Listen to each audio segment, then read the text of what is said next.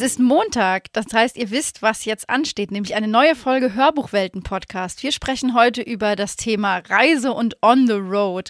Und dafür haben wir fünf Hörbücher ausgewählt, die so ein bisschen über das Thema Reisen berichten, aber auch etwas darüber hinausgehen. Ich freue mich, dass Johanna an meiner Seite ist und wir ein bisschen über das Thema quatschen können. Ja, ich freue mich auch. Und wie das immer so ist bei uns, sind die Hörbücher auch total vielfältig. Und es geht im Prinzip auch so ein bisschen um Abenteuer. Und wir haben wieder ein Interview heute, worüber ich mich auch sehr gefreut habe. Ähm, und ich habe mich im Vorfeld gefragt, Reise, wenn wir jetzt über Reisehörbücher sprechen, gibt es eine Reise, die dir persönlich in Erinnerung geblieben ist, die du selber gemacht hast? Das ist super schwer. Das ist wie so die Frage nach dem Lieblingshörbuch. Da muss man auch erstmal überlegen. Aber ähm, ich habe direkt nach dem Abitur mit meiner Schwester eine Intrail-Tour gemacht, drei Wochen lang. Und das war eine Reise, da ging es halt auch wirklich darum, einfach unterwegs zu sein mit dem Zug. Wir hatten, ähm, das hat sich ja auch mittlerweile geändert, wir hatten kein festes Set an Tagen, wo wir reisen mussten. Das heißt, wir konnten vollkommen frei entscheiden, wo wir hinfahren.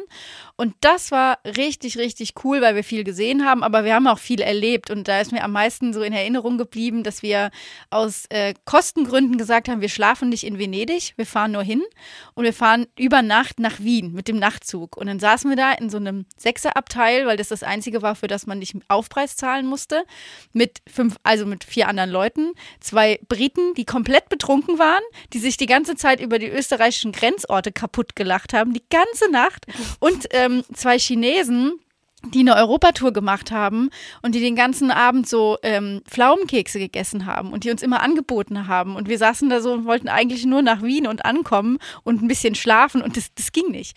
Und das ist mir, ich sehe das heute noch vor mir, so dieses Abteil und diese Zugreise und du, du schläfst immer wieder ein und dann hörst du so, ah, Villach, mm, what a funny name. Sehr, sehr cool. Ja, das kann ich mir vorstellen, dass das eine Reise ist, die dann im Gedächtnis bleibt. Oh, jetzt habe ich gerade nochmal überlegt, ob ich was anderes erzähle. Ist wirklich nicht so einfach, ähm, von der, ne, da sich was zu überlegen. Aber ich bleibe jetzt dabei, was ich mir überlegt habe.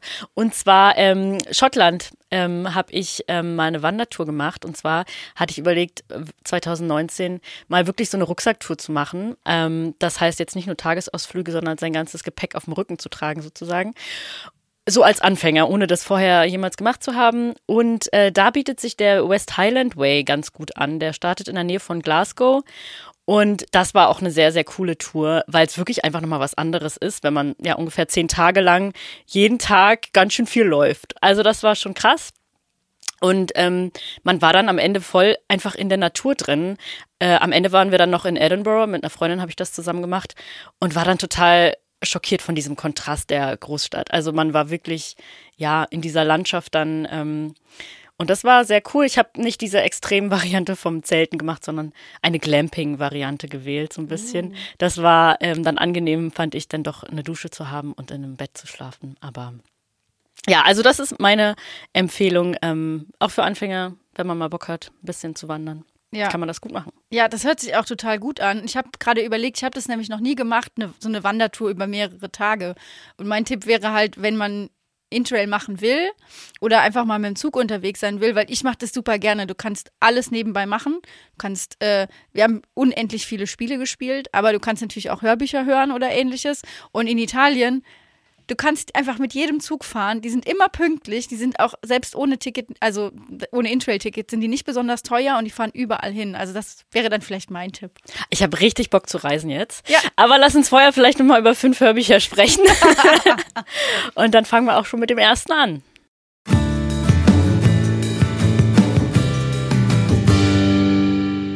Man reise vorzugsweise mit der eigenen Bettdecke. Meine Deutschlandreise mit dem allerersten britischen Reiseführer im Gepäck heißt das erste Hörbuch und verrät auch schon ein bisschen vom Inhalt. Geschrieben hat das Christian Eisert und ebenfalls gesprochen erschienen ist das bei Gräfe und Unzer im letzten Jahr. Genau, und der ähm, Christian Eisert hat sich einen Reiseführer aus dem 19. Jahrhundert genommen von John Murray und hat gesagt, okay, diese Route, die der Brite damals vorgenommen hat und Deutschland skizziert hat, die will ich jetzt auch mal abfahren. Das hat er allerdings nicht mit einer Postkutsche, sondern mit einem Camper gemacht. Und das Ganze wird auf sehr amüsante Weise erzählt. In den, ja, über acht Stunden sind das. Ja, es ist eine Inland-Auslands-Zeitreise, wie er das selber nennt. Und es ist auch der erste Trip mit einem Camper, den er selbst gemacht hat. Und darüber haben wir mit ihm auch gesprochen. Bevor ihr das Interview hört, hören wir doch vielleicht noch mal einen Ausschnitt aus dem Hörbuch an sich. Aus all diesen Gründen entschied ich, meine Inlands-Auslandszeitreise ebenfalls per Kutsche zu unternehmen. Allerdings nicht von zwei oder vier, sondern von 140 Pferdestärken bewegt. Und doch der schaukligen Kastenförmigkeit der von Murray empfohlenen Eilwagen sehr nahe kommend. Ich reiste mit einem Wohnmobil. Von Ost nach West, über Südost nach Südwest, in den Mittleren Osten und schließlich ans Kap. Und das alles in Deutschland. Was klug klingt, erwies sich im Nachhinein als gar nicht so wohl überlegt, denn es handelte sich um meine erste Reise mit einem Wohnmobil. Ich hätte das vorher üben sollen. Ich fand es äh, nochmal spannend, hier einfach auch zu hören. Erstens ist es seine erste Campingreise. Das bringt, glaube ich, viele Hürden mit sich, die man sich nimmt, wenn man vorher mal mit einem Camper unterwegs war. Aber das, was auch hier nochmal klar rauskommt und was für mich den Charme dieses Hörbuchs total ausmacht, ist so dieser unterschwellige Kommentar des britischen Reiseführers, weil einfach dieser Humor hat sich über die Jahrhunderte nicht verändert. Es ist immer noch super spitz. Äh, es gibt so viele Stellen im Hörbuch, wo ich richtig laut lachen musste, weil die Beschreibungen einfach so auf den Punkt waren.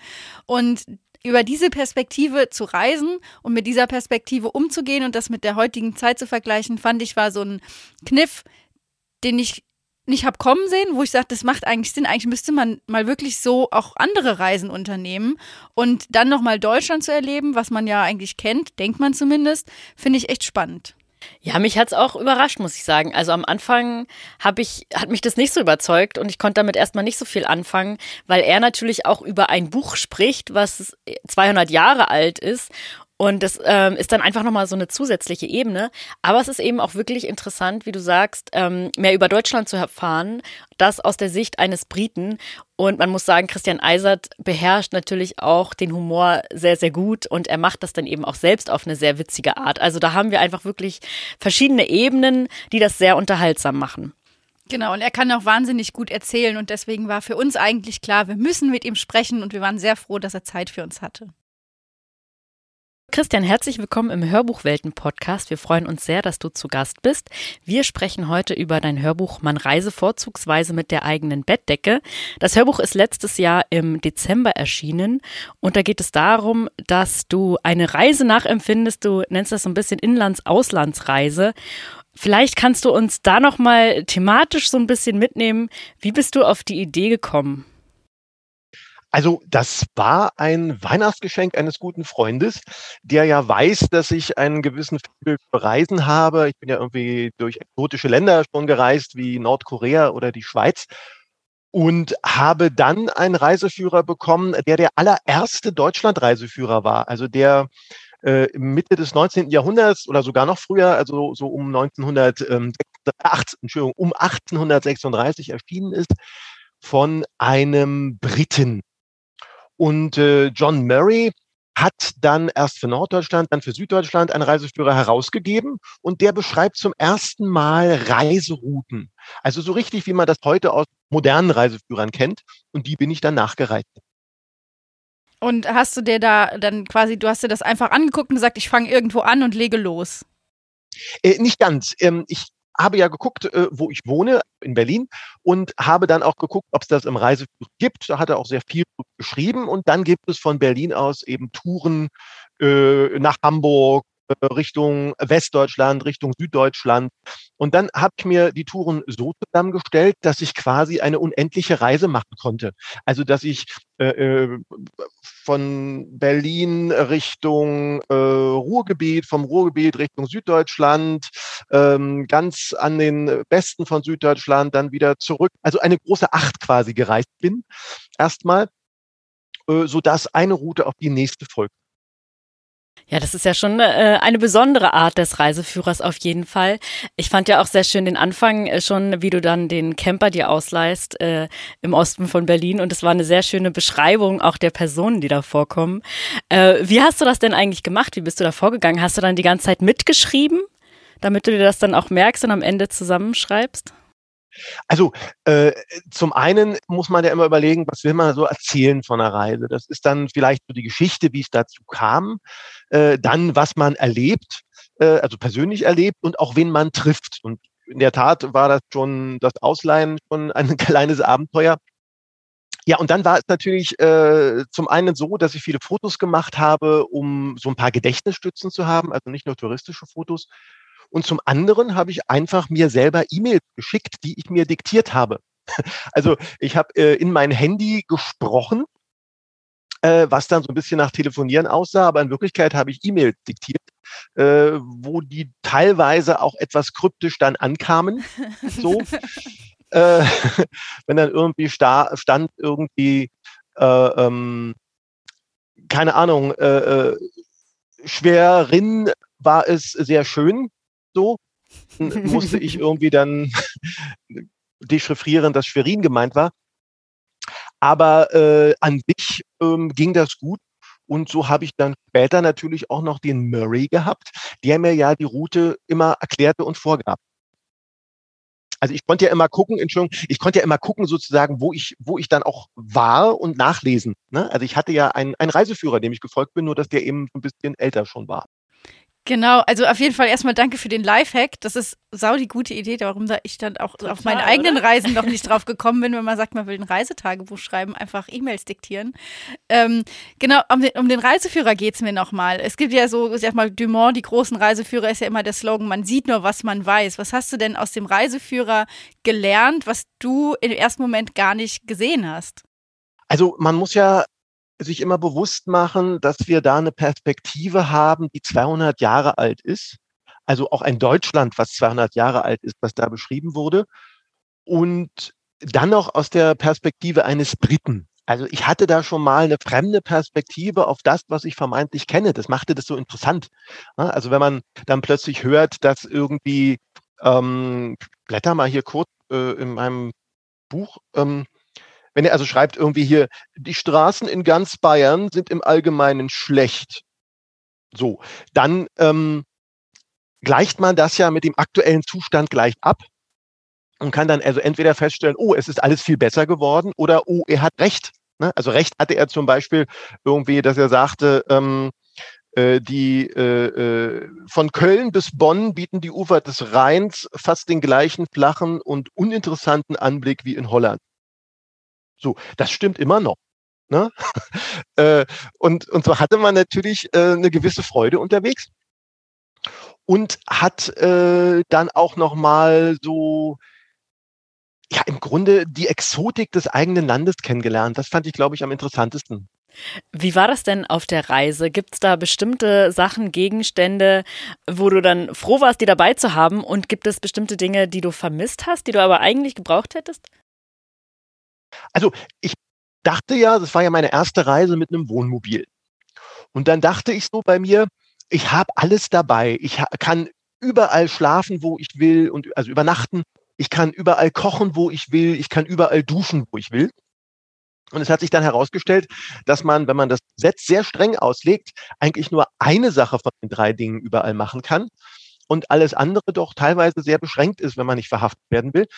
Ähm, aber Trotzdem war es so, so dieses Verlassen der Komfortzone dann etwas abgedämpft, weil man eben tatsächlich seine kleine Wohnung dabei hatte. Also das, das machte es schon sehr spannend. Gleichzeitig ist äh, so eine fahrbare Wohnung natürlich auch etwas unhandlich. Also je kleiner die Straßen werden, äh, desto herausfordernder wurde es, damit herumzufahren. Und ähm, oder ich erinnere mich zum Beispiel an, an äh, ich hatte auch mal irgendwann die Schnauze voll von der, von der Reiserei mit dem Wohnmobil. Das muss ich ja auch mal zugeben.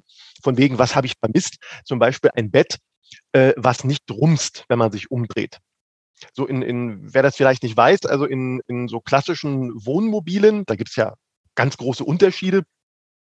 Ich hatte ja einen, einen äh, was hatte ich denn? Ein Kastenwagen. Ne? Ich hatte einen, einen Kastenwagen, ähm, eine äh, äh, CUV, äh, abgekürzt. Und ähm, da hängt das Bett hinten so drin an Gurten. Ne, das ist so eine Fläche, die quasi hängt. Und dadurch äh, wackelt es die ganze Zeit, wenn man sich bewegt. Und äh, es ist auch nicht so lang, wie ich es bei meiner Länge brauche, wobei Murray da auch wieder zum Tragen kam, der sagte, also ähm, sinngemäß, äh, in deutschen Betten könne sich selbst ein Engländer von gemäßigter Größe nicht vollends ausstrecken.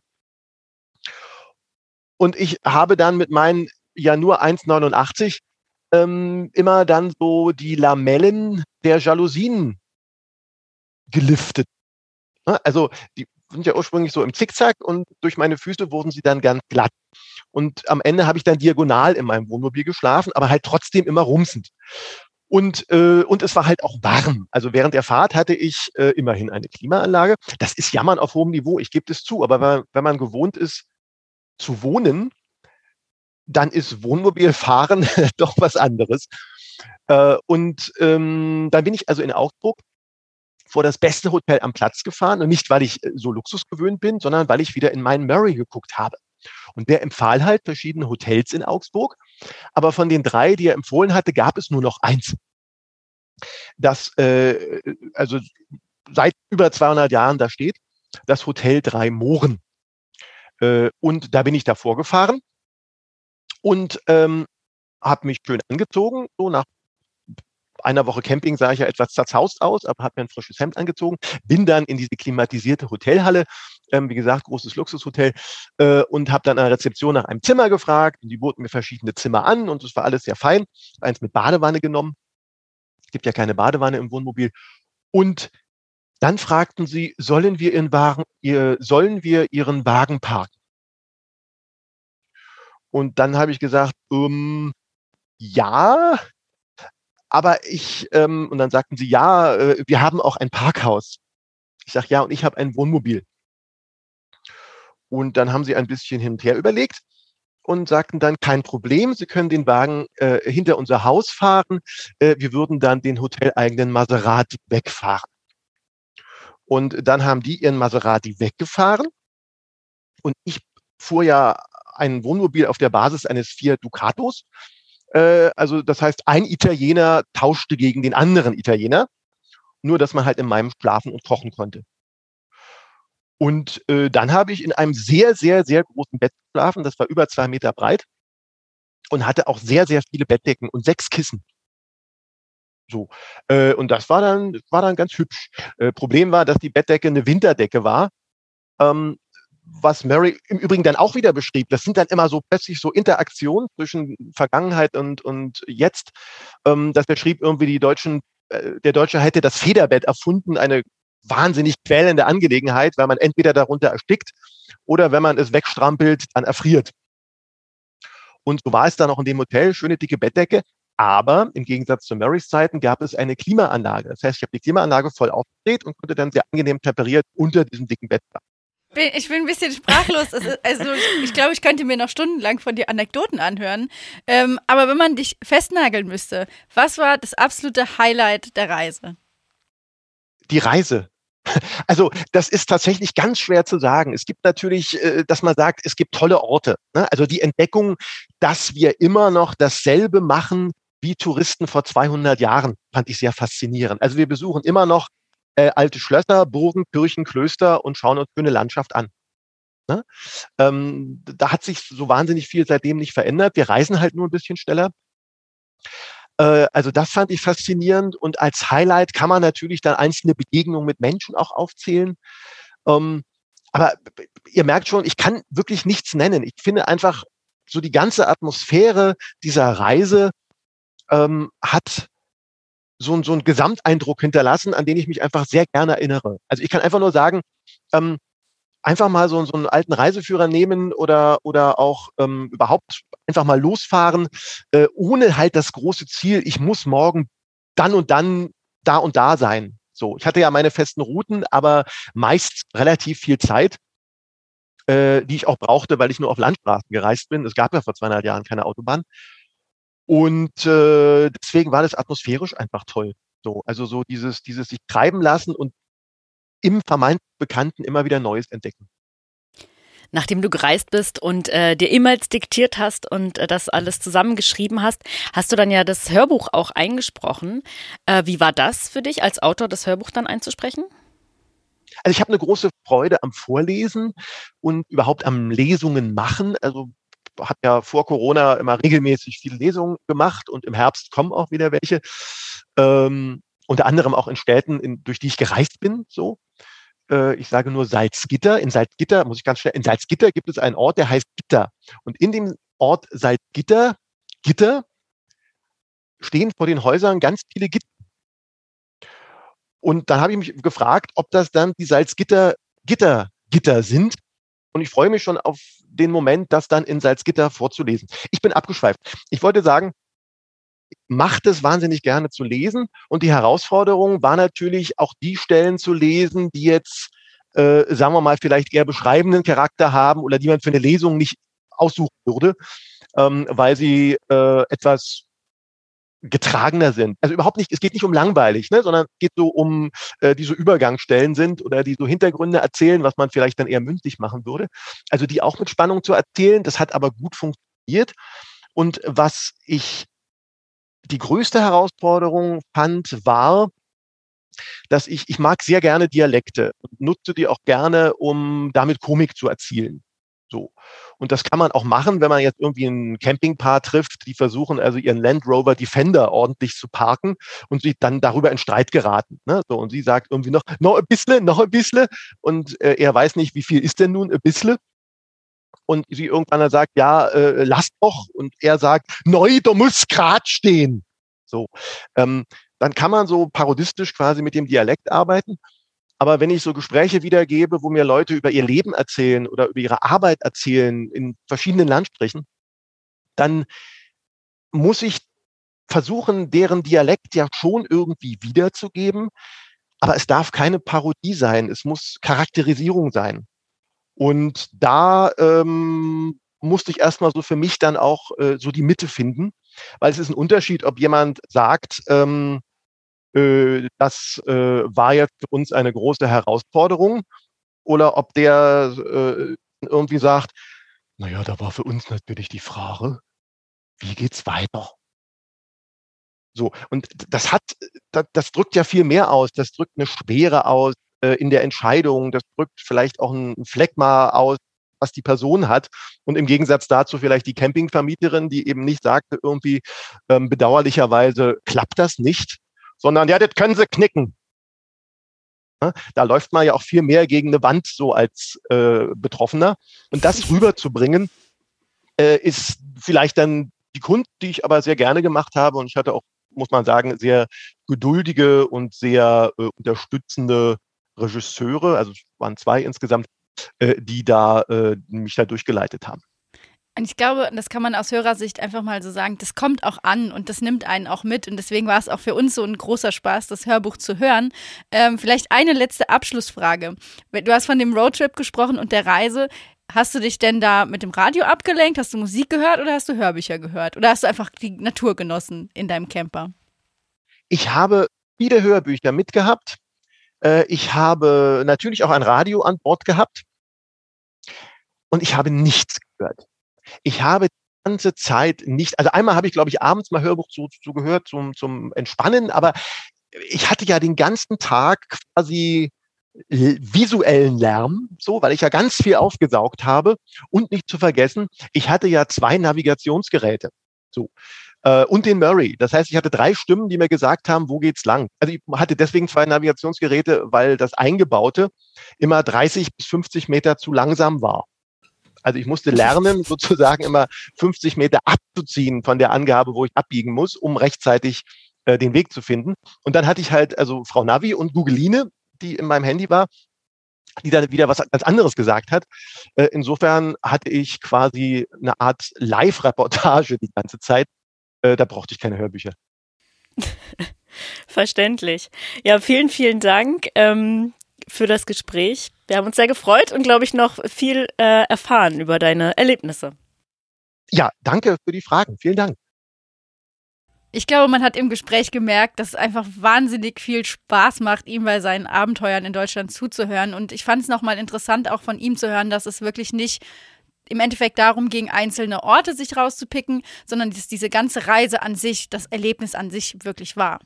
Ja, und dass man vielleicht auch nicht alles vorplanen muss, sondern sich einfach auf so ein Erlebnis mal einlassen muss und man vielleicht vorher nicht so genau weiß, wann man wo wie lange sein wird. Genau, deswegen können wir euch dieses Hörbuch nur ans Herz lesen, legen. Man reise vorzugsweise mit der eigenen Bettdecke von Christian Eisert, von ihm selbst gesprochen, bei Gräfe und Unser erschienen.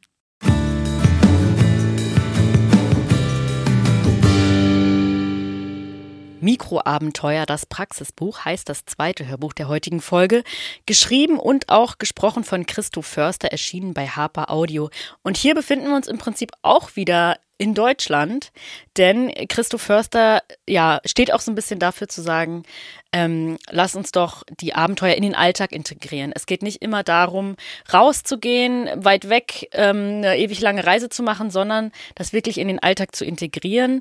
Er definiert das ähm, Mikroabenteuer so, dass es vor der eigenen Haustür stattfindet, maximal 72 Stunden lang ist und ohne Benutzung von Auto oder Flugzeug stattfinden muss. Christoph Förster lässt uns zum einen an seinen eigenen Erfahrungen teilhaben. Er erzählt zum Beispiel davon, wie er den Lacher See überquert hat, nachdem er mit seinem Freund zusammen ein Floß gebaut hat. Und er gibt dem Zuhörer aber auch ähm, wertvolle Tipps. Also wirklich Praxistipps zu Verhaltenstipps, ähm, Apps, ja, rechtlichen Dingen, Survival Basics. Also man hat wirklich diese Mischung aus Erfahrung, Inspiration, aber auch Tipps. Und ich finde es sehr angenehm, auch ihm zuzuhören, weil er das jetzt nicht so übertrieben mit so einem Motivationssprech macht, sondern ich fand es wirklich eine angenehme Art, ihm zuzuhören. Und ich fand es sehr inspirierend. Fand ich auch, vor allem, weil es einfach dir die Möglichkeit gibt, so deinen eigenen Bear Grills ein bisschen rauszukitzeln, ohne den ganzen Ekelfaktor. Also du kriegst einfach unfassbar viel Werkzeug an die Hand und gerade die Story mit dem Lacher See, das, ist halt meine Heimat und ich habe sofort, ich wie gesagt, da fahren wir jeden Sommer hin und schwimmen da. Aber mit dem Floß bin ich da noch nie drüber. Ich weiß auch gar nicht, ob das so ohne weiteres geht. Aber ich ich fand es einfach richtig cool, nochmal Ideen zu bekommen, was man alles als Abenteuer sehen kann und wie man das anpackt. Aber vielleicht hören wir erstmal nochmal ins Hörbuch rein. Warum sollten wir überhaupt da rausgehen? Warum uns in der Natur aufhalten? Warum mehr Abenteuer erleben? Es gibt tausend Gründe dafür. Trotzdem finden wir immer wieder genügend dagegen. Verpflichtungen, Ausreden, widrige Umstände, Ängste. Wir bringen uns dadurch selbst in eine Zwickmühle.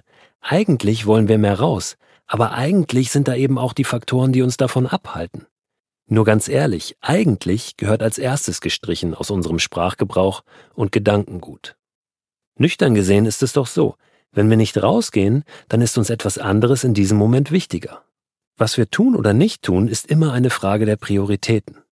Ich habe gemerkt, wie gut es tut, in dieser Hinsicht ganz ehrlich zu sich selbst zu sein. Es gibt ein Zitat von James Neil Hollingworth, das sich für mich in den letzten Jahren beruflich, aber auch privat zu einem Schlüsselsatz entwickelt hat.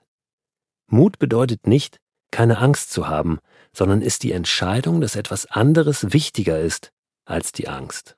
Wo liegen deine Prioritäten? Ja, ich glaube, man hört auch schon, worum es geht, und zwar aus der eigenen Komfortzone hinauszukommen. Das Hörbuch oder die Idee zu diesem Thema kam ihm, glaube ich, auch so ein bisschen, als er mit einem Freund gesprochen hat, der in Berlin wohnt. Ähm, er selbst wohnt nämlich in Hamburg und die haben sich schon ewig nicht gesehen und haben überlegt, wann sie sich denn wieder treffen. Und das war am Wochenende und da hat er gesagt, pass auf, ich komme morgen früh vorbei, wir treffen uns zum Frühstück am Brandenburger Tor. Und er ist dann mit äh, abends mit dem Fahrrad losgefahren über Nacht von Hamburg nach Berlin. Das war sozusagen sein erstes Mikroabenteuer. Und er sagt eben, ja, einfach raus und machen, das ist eben der Slogan. Man braucht nicht die perfekte Ausrüstung. Das ist alles zweitrangig. Es ist sicherlich wichtig, sich mit bestimmten Dingen auseinanderzusetzen. Aber für ihn steht auch, ähm, ja, draußen übernachten zum Beispiel im Vordergrund und ist ihm wichtig. Und ähm, auch das Wetter ist jetzt wirklich kein Grund, Nein zu sagen. Da fällt mir ein, weißt du, was CBS ist? Nein. Diesen Fun Fact wollte ich unbedingt noch in dieser Folge unterbringen. Das ist nämlich das Code Butt Syndrome. Was? Ja. Hm. So habe ich nämlich auch geguckt, als ich das gehört habe im Hörbuch. Und zwar berichtet er eben auch davon, auf welche Arten und Weisen man draußen übernachten kann. Eine Möglichkeit, die er auch selber gerne mag, ist das Übernachten in einer Hängematte. Was passiert aber, wenn man diese nicht richtig isoliert hat und der Wind kommt und es ist kalt? Oh nein! Dann wird es einem so ein bisschen kalt und das beschreibt eben das Cold Butt Syndrome. Ja, das äh, ist wirklich eine wissenschaftliche Sache, die man auch im Internet nachlesen kann. Also diese interessanten Dinge und mehr erfährt man in dem, ja, viereinhalb Stunden, also relativ snackable Hörbuch. Ja, und das, also, das hat mich jetzt geflasht. Da, da muss ich jetzt auch noch mal länger drüber nachdenken, dass es für diese spezifische Art des Schlafens ein, ein Syndrom gibt. Oh Mann. Aber ich glaube, was hier in dem Hörbuch wirklich immer wieder durchkommt, ist, dass es, ähm, dass es nicht viel Zeit braucht und auch nicht viel Vorbereitung, sondern dass du einfach die, mit dem Handwerkszeug, was du halt hier an die Hand bekommst, wirklich einfach loslegen kannst. Und wenn man die Naturräume nutzt, die man hat, dann kann man immer wieder was Neues erleben. Und das finde ich einfach so unfassbar cool. Und deswegen hat das Hörbuch auch für mich richtig Spaß gemacht. Also, wir empfehlen euch Mikroabenteuer, das Praxisbuch von Christoph Förster, von ihm selbst auch eingesprochen, erschien bei Harper Audio.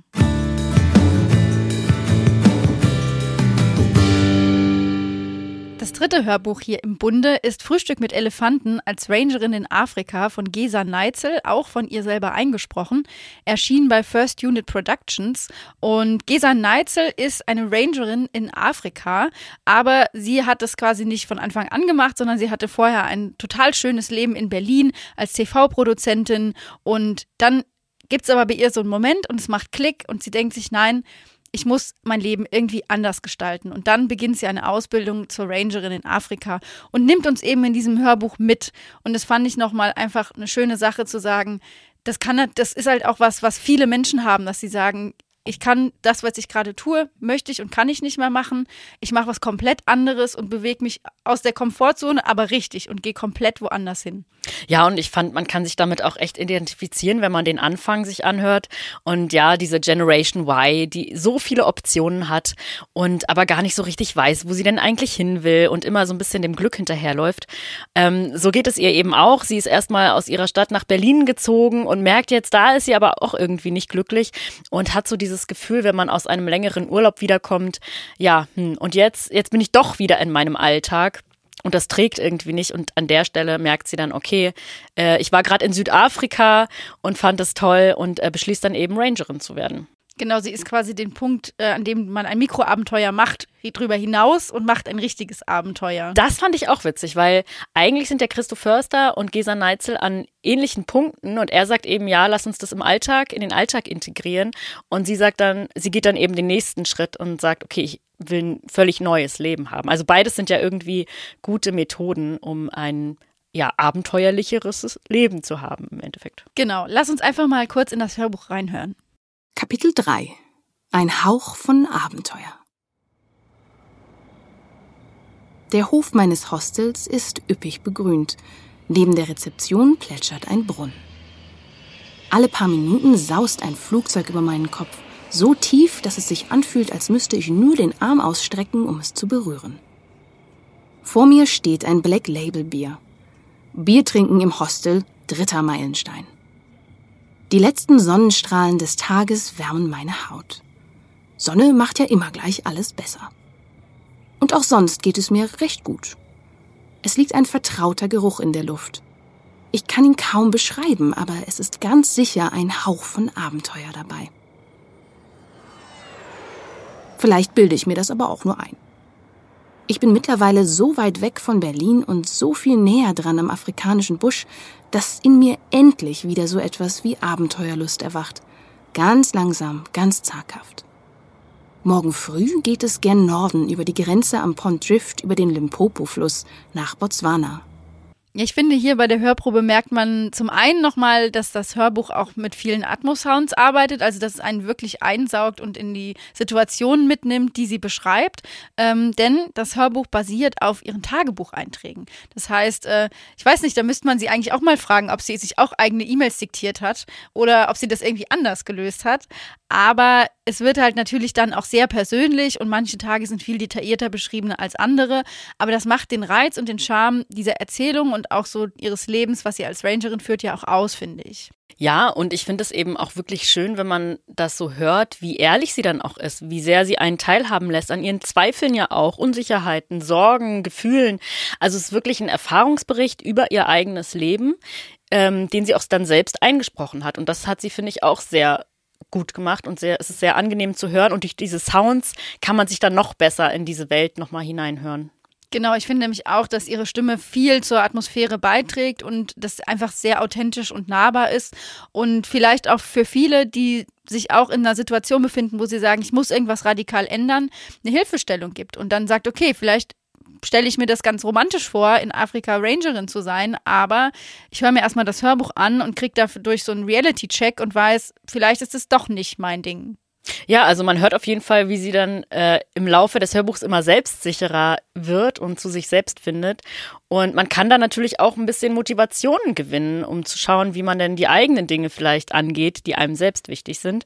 Und ja, Gisa Neitzel hat diesen, ähm, dieses Buch äh, 2017 geschrieben, hat aber noch einige andere Spiegel-Bestseller, ähm, hat zum Beispiel auch ein veganes Kochbuch geschrieben. Und ja, das war der Titel äh, Frühstück mit Elefanten als Rangerin in Afrika, geschrieben und gesprochen von Gesa Neitzel.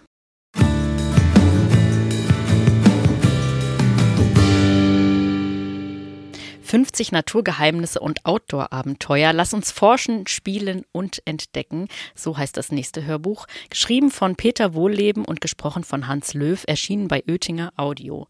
Und das ist, finde ich, so ein bisschen äh, Mikroabenteuer für Kinder. Also hier erfahren wir, was wir einfach mit Kindern wirklich machen können vor unserer Haustür. In ja guten anderthalb Stunden gehen wir in den Wald, in den Garten oder einfach auf die Straße und schauen wirklich, was können wir da machen? Was passiert, wenn ich Steine hoch hebe, was sind da für Tiere, ähm, Steine in den See flitschen lassen, Käfer anschauen, was auch immer. Also es sind tausend Möglichkeiten, die sich da so bieten und wir müssen auch, wie gesagt, nicht immer den großen Urlaubs, Urlaub planen. Und ähm, ja, zum einen sind es natürlich Informationen, zum anderen dann auch wieder Inspirationen und auch ganz viele Sicherheitstipps. Ähm, also es ist kurz und knackig und wir haben hier ganz viel zusammengefasst innerhalb von ungefähr 90 Minuten. Und ich habe mich in diesem Hörbuch so wiedergefunden, weil das wirklich das war, was ich auch als Kind gemacht habe. Wir sind mit meinem Opa in den Wald, der hatte so einen Kosmosführer dabei mit den Pilzen und den Pflanzen und hat uns gezeigt, das ist der Baum, das ist diese Pflanze.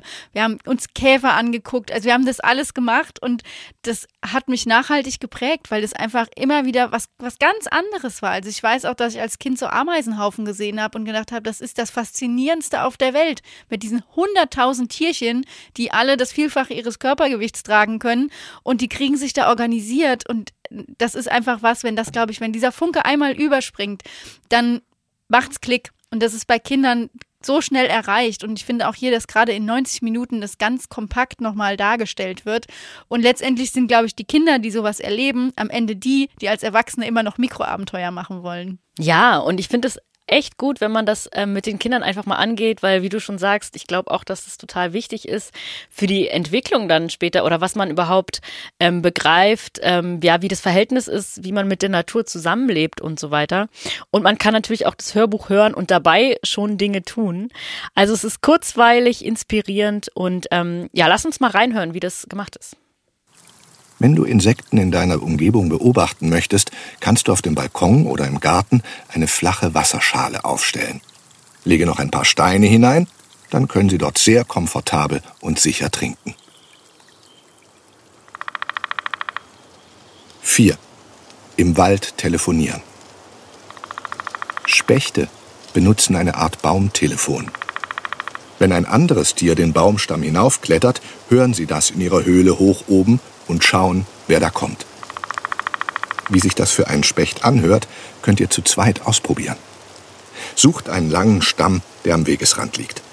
Einer drückt sein Ohr an das dünne Ende, der andere kratzt oder klopft ganz leise mit einem Steinchen am dicken Ende. Ohne den Baumstamm zwischen euch könnte man das nicht hören. Doch durch das Holztelefon kannst du genau sagen, ob am anderen Ende geklopft oder gekratzt wird. Wie gut ein Baumstamm Geräusche leitet, kannst du auch bei windigem Wetter hören. Dazu suchst du einen Baum, der ein bisschen knarzt, wenn die Krone im Wind schaukelt. Drücke dein Ohr an den Stamm und das Geräusch ist viel lauter zu hören. In der Hörprobe hat man, finde ich, auch gehört, dass es durchaus was ist, was sich Erwachsene auch an, anhören können. Also man nimmt da durchaus auch was mit und lernt Dinge dazu, die man vielleicht noch gar nicht wusste. Und was ich auch sehr schön finde, ist die Art, wie das gesprochen wird. Also sehr zugänglich, sachlich und jetzt nicht übertrieben, auch kein Overacting oder sowas. Ja, das hat mich so an eine Mischung aus Löwenzahn und Sendung mit der Maus erinnert. Also dieses, wie kannst du das im Wald selber machen und zeigen und dann wird das noch mit Sound unterlegt und du weißt ganz genau, jeder Erwachsene mit Kindern, der das hört, denkt sich, oh, das nächste Mal, wenn wir im Wald sind, dann machen wir das einfach. Und jedes Kind, das das hört, denkt sich, wir müssen jetzt sofort in den Wald und wir müssen das ausprobieren. Und das finde ich diesen, den Charme an diesem Hörbuch. Deswegen ist das so groß, dass es einfach Ideen mitbringt, was man machen kann, aber gleichzeitig auch erklärt, warum man das mal machen sollte. Total. Also, wenn ihr jetzt auch Lust bekommen habt, äh, schnappt euch einfach an dem nächsten Sonntag, der ansteht, euer Kind oder euer, eure Nichte oder euren Neffen und geht mal raus, geht mal raus in den Wald und hört euch äh, 50 Naturgeheimnisse und Outdoor-Abenteuer an von Peter Wohleben, gesprochen von Hans Löw.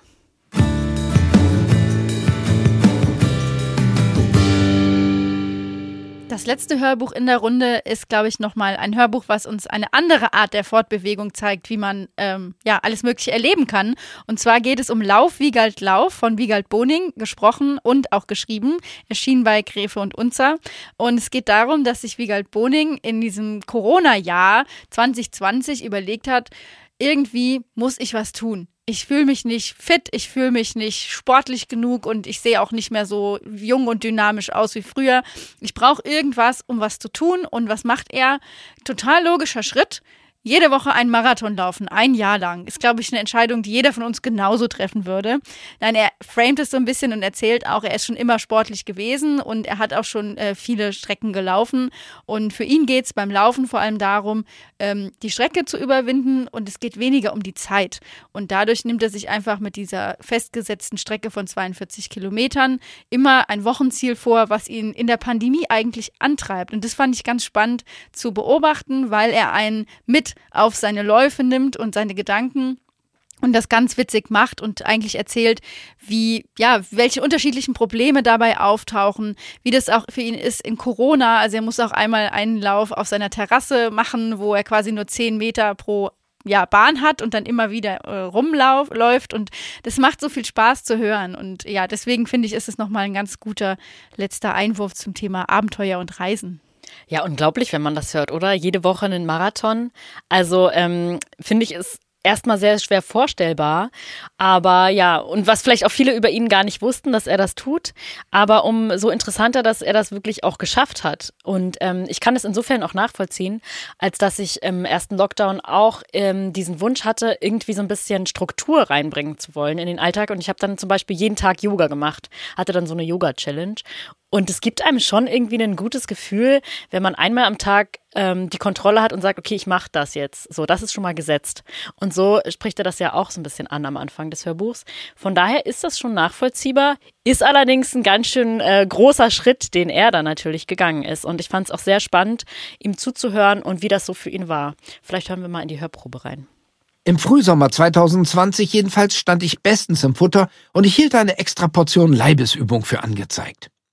Im Spätsommer gesellte sich zur Suche nach einem geeigneten sportlichen Ziel eine gewisse Unlust, mich weiterhin nahezu ausschließlich mit dem leidigen Covid-19-Thema zu beschäftigen, zumal mir als tendenziell eher harmoniebedürftigem Zeitgenossen das Remi-Demi der sozialen Netzwerke regelmäßig die Laune verhagelt.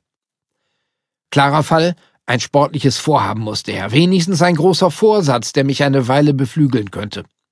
Über Sinn und Unsinn körperlicher Betätigung an der frischen Luft gibt es nichts zu streiten, nicht einmal bei Facebook und Co. Dachte ich jedenfalls damals. Ja, er erzählt es so ein bisschen, wie er quasi zu der Idee gekommen ist. Und ja, es wird unfassbar viel diskutiert online. Welche Laufmaterialien sind die besten? Welche Schuhe sollte man nehmen? Was sollte man alles vorher machen? Und ganz äh, spannend fand ich, dass er auch sagte, er hat sich eigentlich vorgenommen, als er dieses Projekt gemacht hat, dass er einmal in der Woche den Marathon läuft, dass er aber den Rest auch mit Läufen begleitet und quasi immer wieder wie so eine Pyramide hat, den ihn da durchträgt, ähm, weil auch am Anfang die Überlegung war, einen sogenannten Streak zu laufen, also jeden Tag mindestens eine Meile. Und das hat er dann umgewandelt in diesen Marathon. Und er nimmt uns auf diesem ganzen Jahr mit den Marathons einfach mit. Und das macht so viel Spaß, weil er, glaube ich, im Gegensatz zu anderen im Lockdown ähm, auch durch seine TV-Auftritte viel reisen konnte innerhalb von Deutschland und dadurch auch viele unterschiedliche Strecken gelaufen ist. Und da finde ich, äh, hat es ja auch wieder damit zu tun, das Laufen in den Alltag zu integrieren. Also wenn er dann in verschiedenen Städten ist, erzählt er dann ja auch, dass er vom Flughafen oder vom Bahnhof oder so dann eben diese Strecken, die er ohnehin zurücklegen muss, dann läuft. Und ähm, das muss man ja dann auch erstmal integrieren. Von daher finde ich, ist es ja auch so eine Art Mikroabenteuer, die er dann ähm, vornimmt.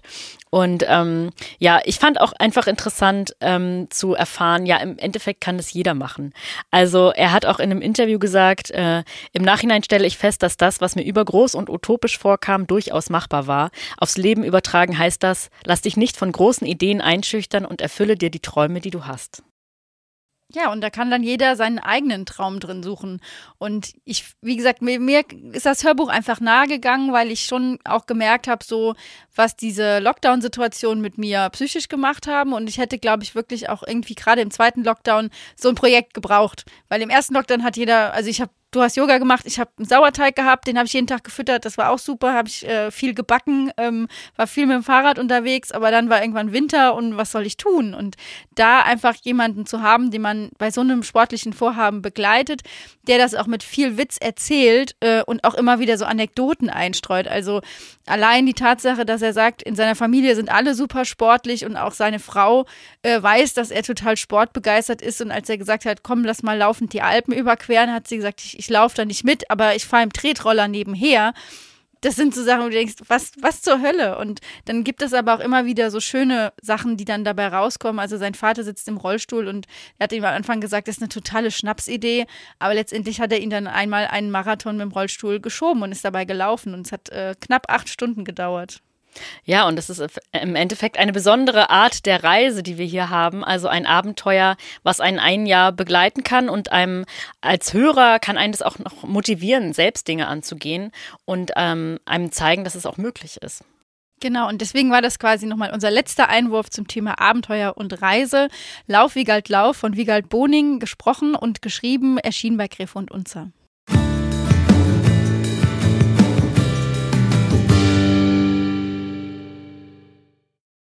Ja, und damit sind wir schon am Ende der heutigen Folge angekommen. Mir hat es wieder sehr viel Spaß gemacht, über diese fünf unterschiedlichen Themen äh, Hörbücher zu sprechen. Und ja, im Endeffekt geht es eigentlich so ein bisschen darum, das Abenteuer in den Alltag zu integrieren, oder? Das habe ich jetzt so ein bisschen mitgenommen. Oder aber sich zu trauen, die Schritte zu gehen, die man eigentlich gehen will. Ja, total. Also ich habe jetzt das irre Bedürfnis, das Mikro fallen zu lassen und entweder in den Wald zu laufen oder einfach zu laufen. Das habe ich so gemerkt. Also ich brauche, muss jetzt auf jeden Fall raus. Und ich hoffe, es ging euch genauso. Die Tipps zu den Hörbüchern findet ihr natürlich auch in den Show Notes alle. Und wir haben auch ähm, die Hörbücher nochmal in eine Sachbuch-Playlist gepackt, die wir euch in den Show Notes verlinken. Ansonsten folgt uns auf Instagram, Facebook und auch auf TikTok. Wir sind dort immer offen für eure Kommentare und Anregungen. Schreibt uns gerne gerne. Und dann hören wir uns in zwei Wochen wieder zur letzten Folge der zweiten Staffel. Ja, bis in zwei Wochen. Vielleicht gleich mir jetzt ein Wohnmobil aus.